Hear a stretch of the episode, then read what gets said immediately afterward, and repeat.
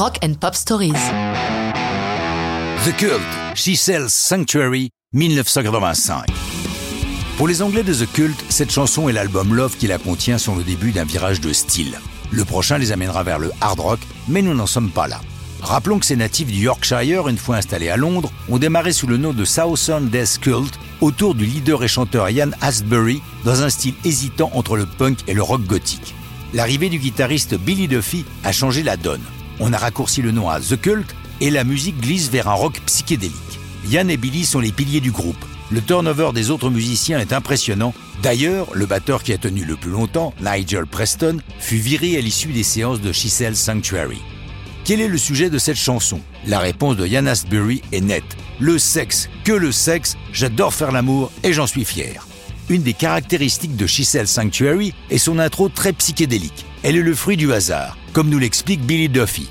Il y avait un archet de violon qui traînait dans le studio. Pour amuser Yann qui était de l'autre côté de la vitre du studio, j'ai commencé à l'utiliser sur ma guitare comme le fait Jimmy Page. Pour que le son soit encore plus étrange, j'ai enclenché toutes les pédales d'effet que j'avais. Je me marrais, mais dans le casque, Steve Brown, le producteur, m'a dit Garde ça, c'est super Et on a décidé de démarrer la chanson comme ça, avec ce son mystique. Si je n'avais pas trouvé cet archet, nous serions partis dans une toute autre direction.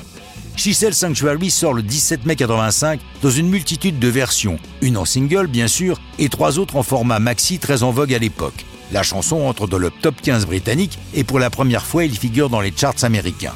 La chanson a une longue vie, puisqu'au début des années 90, elle ressurgit par la grâce de la bande originale du film With Honors avec Joe Pesci.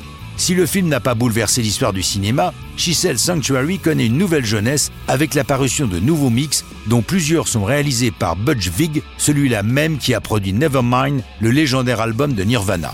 Chisel Sanctuary est décidément très utilisé puisqu'on la retrouve aussi sur de nombreux jeux vidéo comme Gran Turismo 3 ou Grand Theft Auto. Quant à The Cult, les seules dernières nouvelles qu'on ait de Yann et Billy, c'est un album Hidden City en 2016, mais ça, c'est une autre histoire de rock'n'roll.